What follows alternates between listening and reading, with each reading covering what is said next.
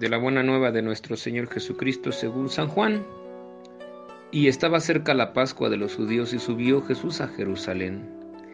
Y encontró en el templo a los que vendían bueyes, ovejas y palomas, y a los cambistas sentados, y habiendo hecho un azote de cordeles, los sacó todos del templo, y con ellos las ovejas y los bueyes, y a los cambistas les desparramó las monedas y volcó sus mesas.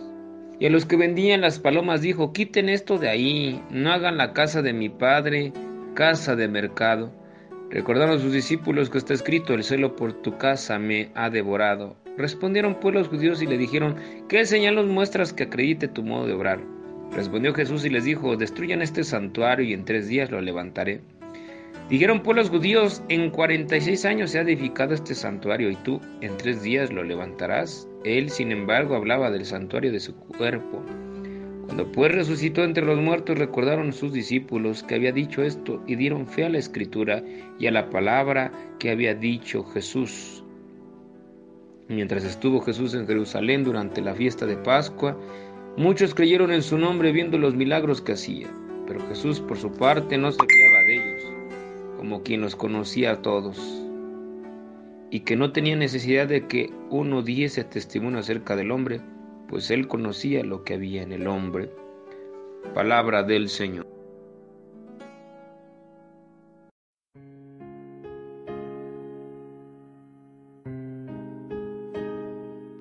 No conviertan en un mercado la casa de mi Padre. Este tercer domingo de Cuaresma nos pone de frente al tema de los ídolos.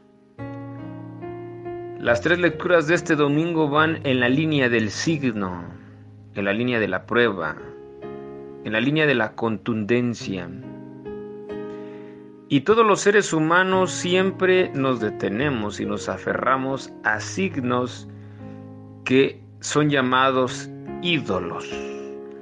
La palabra eidolón en griego significa ídolo, por supuesto, pero viene de la palabra eido, que su sentido más original significa el reflejo sin realidad. Estamos hablando de una virtualidad. Y una sociedad como la nuestra, todo goza de la virtualidad. Veamos las redes sociales, un ejemplo, y muchas otras cosas, la ciencia ficción, nos gusta vivir en la virtualidad. Y aquí inicia el primer problema en la humanidad. Vamos creando virtualidades a nuestra medida para ir sobresaliendo en nuestros problemas internos.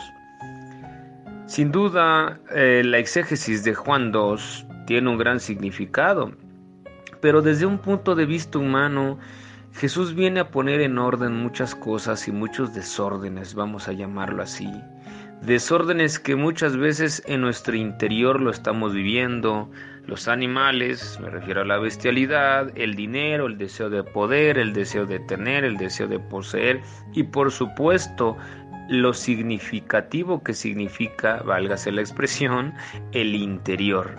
Esa palabra de no conviertan en un emporio el oikos de mi padre.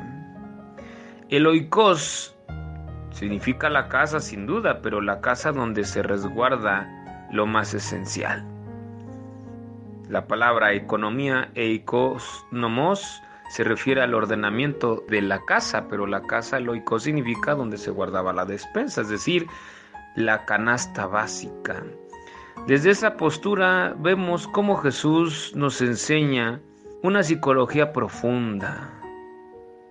La cuaresma es arreglar la canasta básica de nuestra vida. Venimos cargando muchos ídolos de papá, de mamá, y que todo eso se convierte en un ídolo principal que es Dios.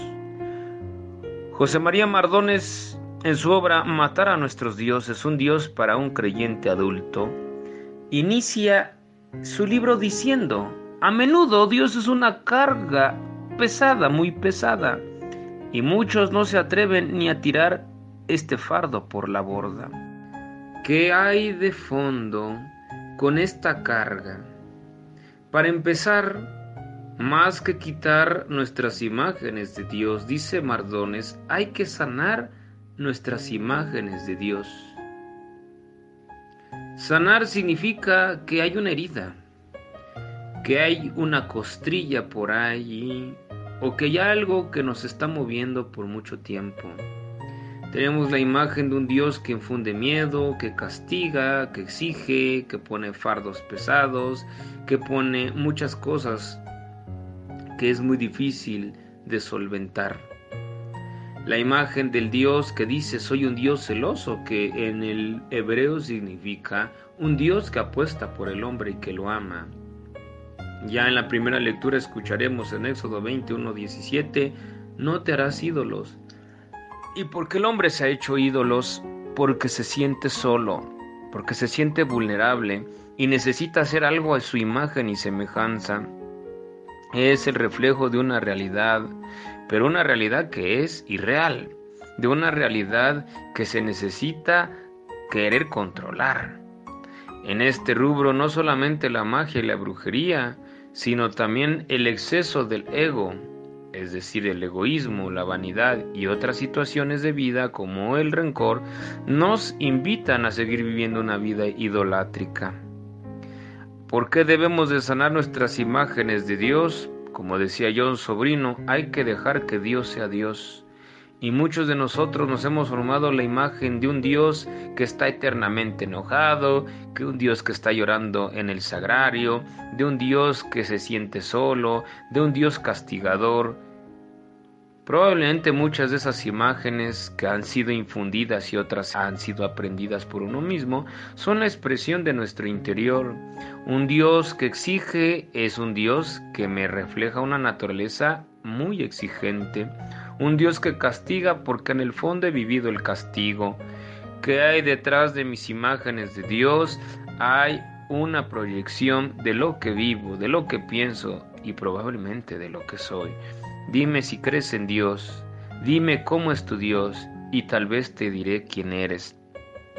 Segundo punto, tener malas imágenes de Dios es una enfermedad, dice Mardones. Exactamente podemos ver. Recuerdo una vez que platicaba allá por Siberia y esta persona me reflejaba una enfermedad que se llama rigorismo.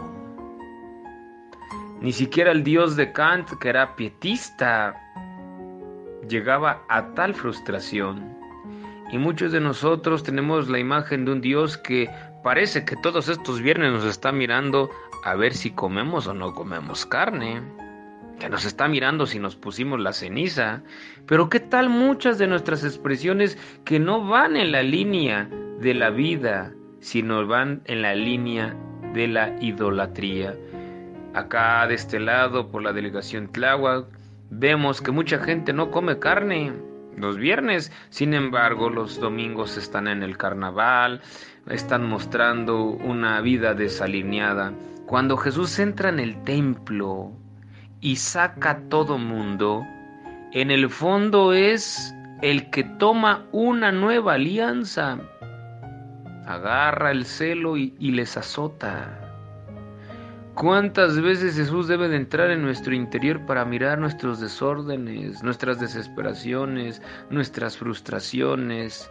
Estamos viviendo una enfermedad interior porque la imagen de Dios que tenemos nos está carcomiendo los sentimientos. Dios, un ídolo de miedo, un Dios que nos somete. Esas son las imágenes idólatras de Dios y dice Mardones, el Dios de Jesucristo no puede ser el Dios del miedo y de la sumisión. Es el Dios de la libertad, es el Dios que se atreve y dice, no conviertan el interior que es de mi Padre en un mercado, en un emporio. Y cuántas veces nos postramos como en un emporio por la oferta y la demanda. Y nos postramos con tal de que nos hagan caso, de que nos favorezcan estamos perdiendo no la idea, sino la experiencia de un Dios de que ama y un Dios misericordioso. Matar a nuestros dioses, como dice Mardones, es dejar que haya un Dios que hable por sí mismo. Y si nosotros apuntalamos en este Evangelio, nos vamos a dar cuenta que Jesús muestra al Dios primero que no negocia, sino el Dios que ama incondicionalmente. Nos muestra el Dios que viene a ordenar en el sentido de darle orden, no el Dios que viene a manipular. Y nos enseña que después de la muerte hay una palabra definitiva, la resurrección, pero muchas veces queremos vivir en sombras de muerte. La invitación no te harás ídolos, detrás de ello es dejar que Dios en su misericordia sea Dios y no crearnos un Dios a nuestra medida. El Dios que está a mi medida porque manipulo incluso al sacerdote o a cualquier jerarca, o manipulo al hermano de comunidad, o a veces me he llegado a manipular a mucha gente con tal de que esa gente esté a mi servicio. Algunas preguntas que nos pueden ayudar.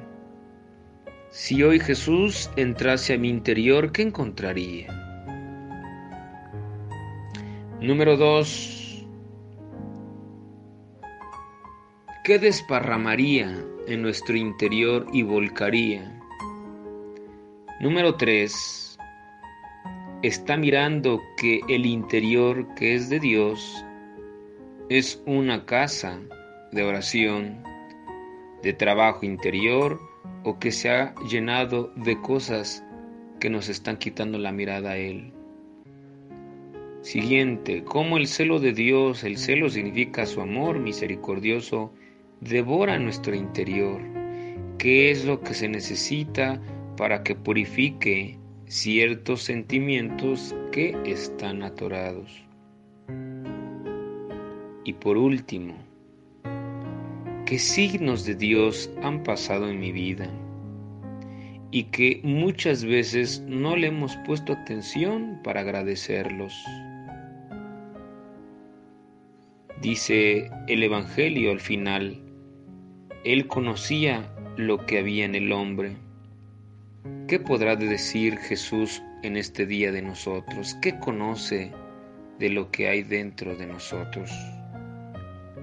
Ojalá que este domingo dejemos caer las falsas, las insalubres y las enfermas imágenes de Dios. Si quisiéramos conocer a Dios, dejemos que la experiencia de Jesús nos enseñe. Dios es un Padre que ama, que perdona y que da libertad. No nos postremos ante un ídolo, ante un reflejo sin realidad, sino que miremos la realidad donde Dios nos ha hablado y démonos la oportunidad de tirar cargas que no son importantes ni necesarias. Dios no es una carga, es una caricia. Dios no es miedo, es seguridad y paz. Dios no es un objeto, es como el viento, libre sin manipular. Que este domingo convirtamos nuestro interior en encuentro con el mismo Señor. Que así sea.